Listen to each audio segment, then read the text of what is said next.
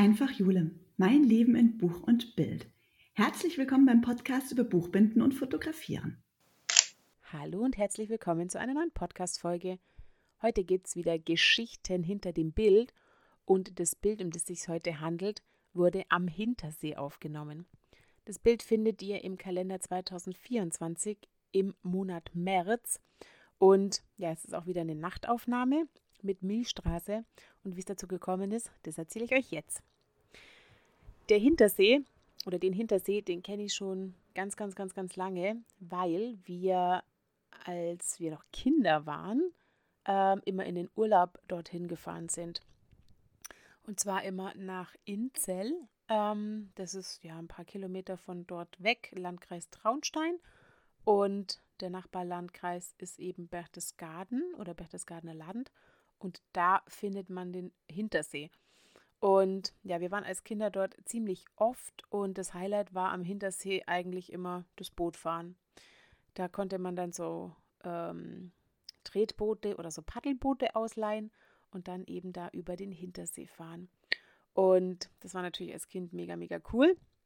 Und ja, dann, als ich mit Fotografieren angefangen habe, waren wir irgendwie nicht mehr so oft dort und es hat sich nie ergeben, dass ich dort ähm, ja die Milchstraße fotografieren konnte oder ja, es hat sich irgendwie, ich, entweder ich war nie dort oder als ich dort war, war das Wetter nicht gut, ähm, hat sich das einfach nicht so ergeben.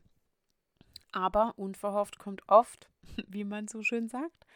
Und ähm, ja, im August, als wir fertig waren mit der Schule, haben wir uns ähm, ja ein bisschen Zeit draußen gegönnt und ich bin mit meiner Klassenkollegin ja ein paar Tage zum Königssee gefahren, weil wir dort äh, die Schifffahrt machen wollten. Und wir sind an dem, jetzt weiß ich gar nicht mal, welcher Wochentag das war, auf jeden Fall, ich glaube, Donnerstag oder so, sind wir dahin gefahren und dann auch an Ramsau vorbei mit dem bekannten Motiv mit der Kirche und dann zum Hintersee.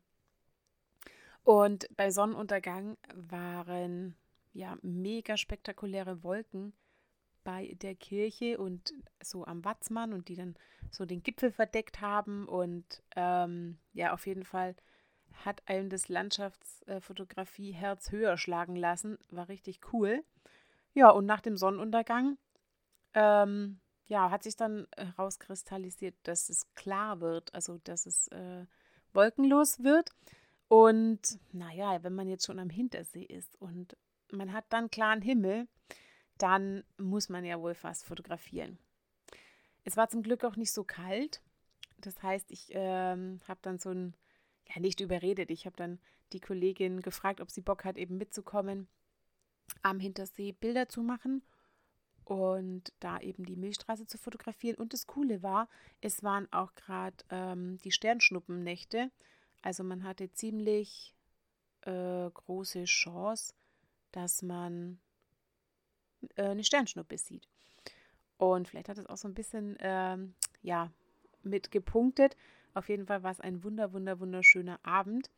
Und ähm, dann sind wir eben an die, auf die Seite, wo man eben dann das Milchstraßen Zentrum sehen kann auf der anderen Seite. Und ja, dann mit dem Vordergrund mit den Inseln, die ja ganz bekannt sind für den Hintersee und haben da eben dann die Bilder gemacht. Jetzt ist es so, wenn man halt an so Orten ist, ähm, die sehr bekannt sind, dann bleibt man meistens nicht lang allein, weil ja, es ist einfach dann viel los. Ähm, das war dann auch zu dieser Nacht so. Also es war Neumond, es war nicht kalt, es ist ein bekannter Spot und ähm, es waren perfekte Bedingungen. Das heißt, man, ja, man ist dann eben nicht alleine und deswegen kam, oder dann kamen noch, äh, ich glaube, zwei andere Fotografen. Ähm, und dann muss man natürlich aufpassen, klar.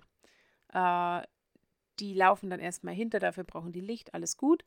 Aber ähm, ja, ich finde es dann halt immer ein bisschen schwierig, wenn man, wenn man vielleicht Fotografen, die halt schon dort sind, oder egal, auch wenn man danach kommt, dass man die halt nicht stört. Also wenn ich nachts unterwegs bin, ich brauche im Prinzip kein Licht, wenn ich mal Licht brauche, dann reicht mir das Display von meinem Handy.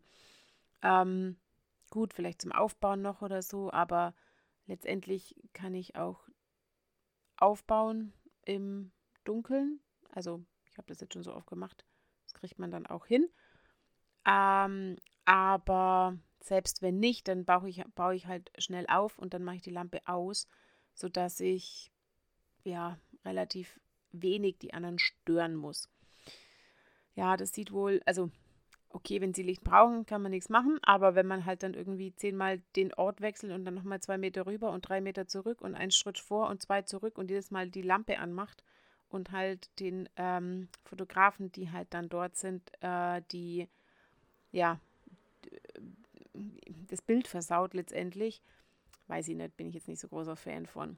Also ich würde es anders machen. Ich würde halt einfach kein Licht machen oder beziehungsweise dann, wenn ich wirklich Licht brauche, um zu schauen, wo ich hinsteige, einfach mit dem Display, also mit, mit, mit dem, gar nicht mal mit der Taschenlampe vom Telefon, sondern mit dem Display ähm, den Boden kurz anleuchten und dann sehe ich ja, wo ich hinsteige. Also klar, es ist dann vielleicht auch manchmal nachts rutschig oder man sieht ähm, jetzt die Steine nicht oder man, muss einfach gucken, wo der Weg ist. Das verstehe ich schon.